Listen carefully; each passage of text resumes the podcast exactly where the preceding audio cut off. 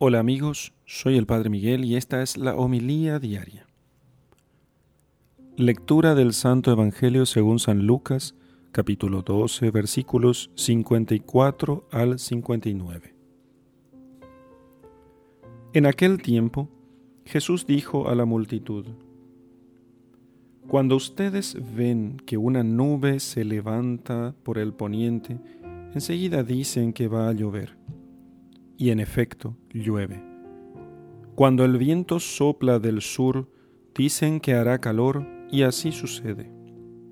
Hipócritas, si saben interpretar el aspecto que tienen el cielo y la tierra, ¿por qué no interpretan entonces los signos del tiempo presente? ¿Por qué pues no juzgan por ustedes mismos lo que les conviene hacer ahora? Cuando vayas con tu adversario a presentarte ante la autoridad, haz todo lo posible por llegar a un acuerdo con él en el camino, para que no te lleve ante el juez, el juez te entregue a la policía y la policía te meta en la cárcel. Yo te aseguro que no saldrás de ahí hasta que pagues el último centavo. Palabra del Señor. Gloria a ti, Señor Jesús. Desde siempre los hombres se han sentido inclinados eh, por su con su interés a entender el tiempo, el clima, de modo muy particular los labradores, los campesinos, los hombres, también los hombres del mar, han interrogado el estado del cielo, la dirección de los vientos, la forma de las nubes, para aventurar un pronóstico y así pudieran hacer mejor sus tareas. Y nuestro Señor, el Evangelio, lo hace notar a quienes le escuchan, que eran pescadores y gente campesina o del campo en su mayoría, que cuando vean que sale una nube por el poniente, enseguida ellos decían, va a llover, y cuando sopla del sur, entonces decían, ah, vendrá calor, y Jesús se encara con ellos, porque saben prever la lluvia y el buen tiempo a través de los signos que aparecen y sin embargo no saben discernir las señales más abundantes y más claras que Dios envía para que averigüen y conozcan que ha llegado ya el Mesías.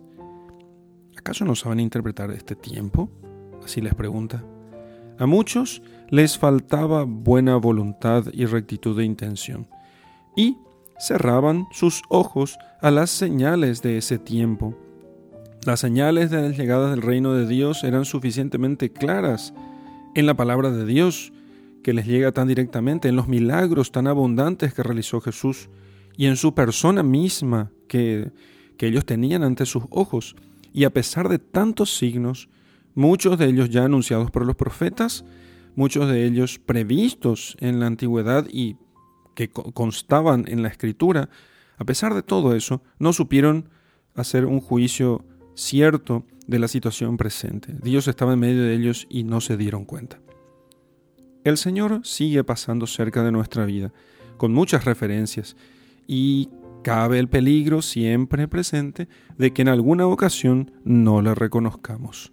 Se hace presente en la enfermedad, en la tribulación, cuando nos purifica si sabemos aceptarla y amarla, está de modo oculto pero real en las personas que trabajan en la misma tarea y que necesitan ayuda, en aquellas que participan del calor de nuestro hogar, en nuestra familia, en las que cada día encontramos por motivos muy diversos. Jesús está, está detrás de todos ellos.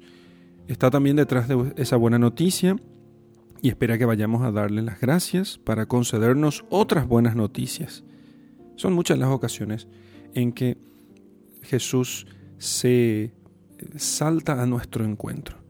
Y qué pena si no supiéramos reconocerle por ir demasiado preocupados, apresurados, distraídos, faltos de piedad, faltos de presencia de Dios.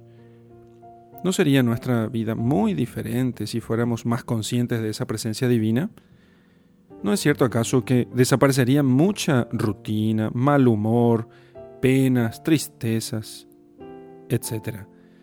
¿Qué nos importaría entonces representar un papel u otro si sabemos que a Dios le gusta y aprecia el que nos ha tocado? Entonces, si nosotros viviéramos más confiados en la providencia divina, seguros seguros de esta protección diaria que nunca nos falta, ¿cuántas preocupaciones o inquietudes nos ahorraríamos? Desaparecerían muchos desasosiegos que son propios de los paganos, como dice Jesús, o sea, propios de los hombres mundanos, propios de las personas que carecen de sentido sobrenatural, carecen de visión sobrenatural, de quienes, de aquellos que viven como si Jesús nunca se hubiera quedado con nosotros. En el nombre del Padre y del Hijo y del Espíritu Santo. Amén.